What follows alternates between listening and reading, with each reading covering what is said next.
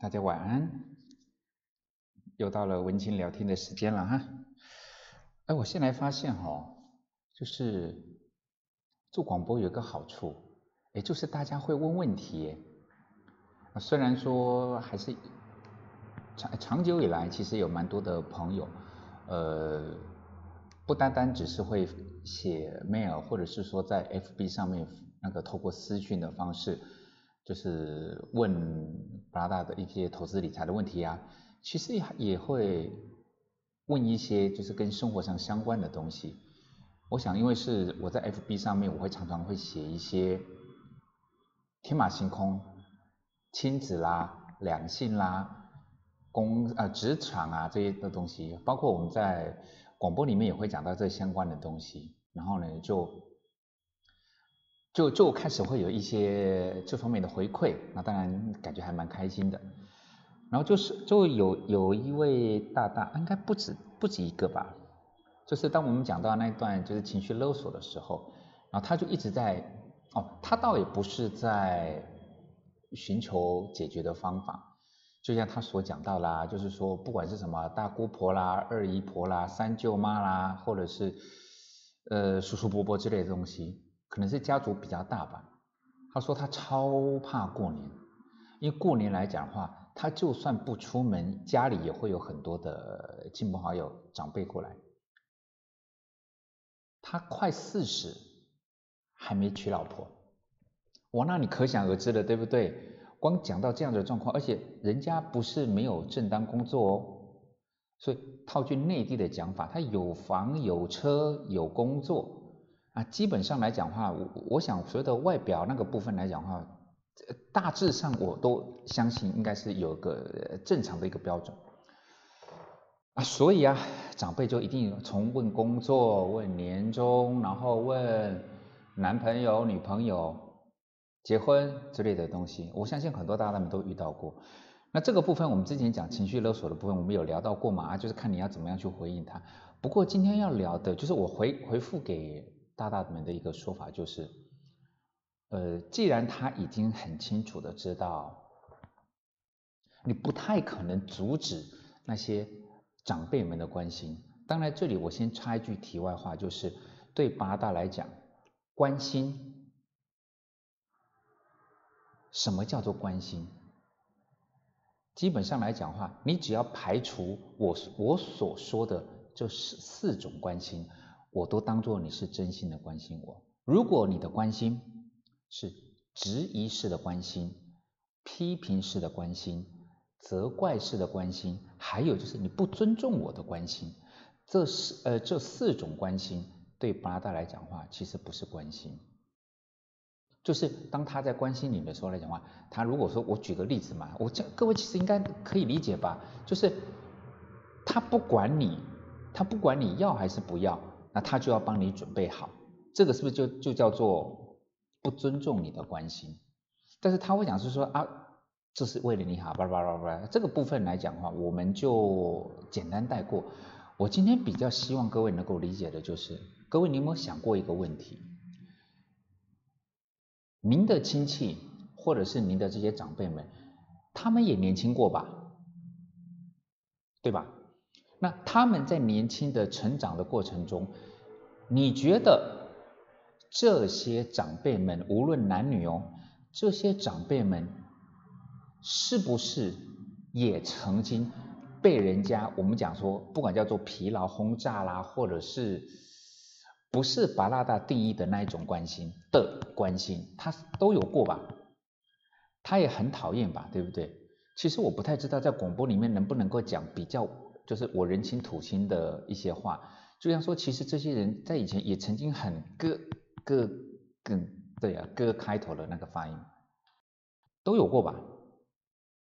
那在这种情况之下，各位有没有想过，当这些现在在我们讲骚扰好了啦，好，现在在骚扰你的这些长辈们，他在以前年轻的时候，他也被骚扰过。那大家会不会觉得奇怪？说你既然在以前这么讨厌这件事情？你为什么到了年长之后来讲话，你怎么会变成你之前讨厌的那种长辈们？对不对？我当然合理的相信，每一个年轻人在成长过程中，只要你有经历过长辈或者是亲戚的这个阶段，因为我不假设，呃，基本上来讲，你说孤儿，那我们就不讨论嘛。但是一般正常来讲，你一定有被疲劳轰炸过，你一定有被找麻烦过，你也很讨厌过。但是这些长辈们都经历过这段过程中，难不成就像以前在当兵的时候，为什么老兵？会欺负新兵，因为他在当新兵的时候他被欺负过，所以他他老兵他就一定要欺负回来，很单纯只是这个理由吗？呃，我觉得或许有，不过我个人观察了这么多年，我觉得还有一个更关键的理由就是，其实包括这些在疲劳轰炸你的长辈们，甚至就像我今天题目所写的，可能包括你自己，其实你们。一直在自我训练，疲劳轰炸别人。当然，当你在被疲劳轰炸的其的那个时刻，其实很多人在不知不觉中，他他其实也都在疲劳轰炸别人。所以，等到他年纪增长之后来讲话，他会变成习惯。当我在跟朋友聊的时候，他们也我也讲过类似的言论，他们讲说哪有啊？我们都马是被疲劳轰炸的，我们哪有在轰炸别人过，对不对？我们哪有资格轰炸别人？各位，我举一些简单的例子，各位思考一下，不一定是发生在你身上，但是或许你曾经听过，甚至你曾经参与过，你观察过，你看到了有发生过类似的状况。譬如今天你的朋友，他的小孩刚刚考完国中。国中升高中那个叫什么考，我倒是搞还还搞不太清楚，因为距离小巴拉还蛮遥远。当国中升高中，哎，你知道他好像考完了。当你到他们家之后，你会说什么？你会怎么说？你会不会绝口不提？譬如说啊，你今天知道说，哎哎，江宝啊，就是刚刚考完考完试嘛对不对？再来是不是就很难说考的怎么样啊？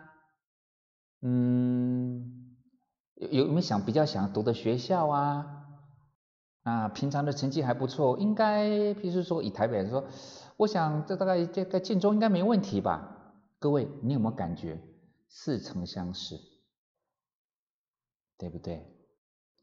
那或者是说啊，今天比如说可能在国小啊，在幼儿园呢，啊有没有在学什么才艺呀？哦，你有在学钢琴啊？有没有出去比赛啊？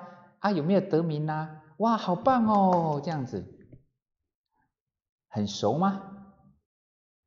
很熟吗？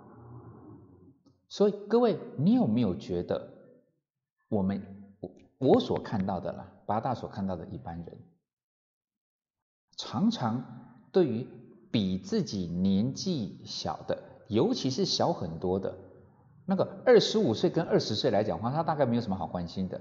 就像我刚刚所说的，当对方是幼稚园呐、国小、国中啊，甚至是高中。我想高中可能还大了点吧。我想光光是幼稚园、国小跟国中，相较于各位大大们来讲的话，他的年龄大概跟你差了一个很大的距离吧，十几二十岁有了吧。当你到朋友家或是到你亲戚家来讲来讲，一开始的话，比如说几年级啦？再下一句呢？功课好不好啊？然后这样说，就是啊，他说，当你听到就是说，他说哦，他考五科，他考三科一百分，哇，好厉害哟！那满分五百分啊，啊怎么样啊？加油啊！啊之后之后呢，就看看能不能考个五百分。你有没有发现，当这种我称之为叫做习惯，其实布拉达已经看了蛮多。我不敢说每一个了，我虽然很想说每一个，不过我还是保守一点哈来讲好了。我看过很多很多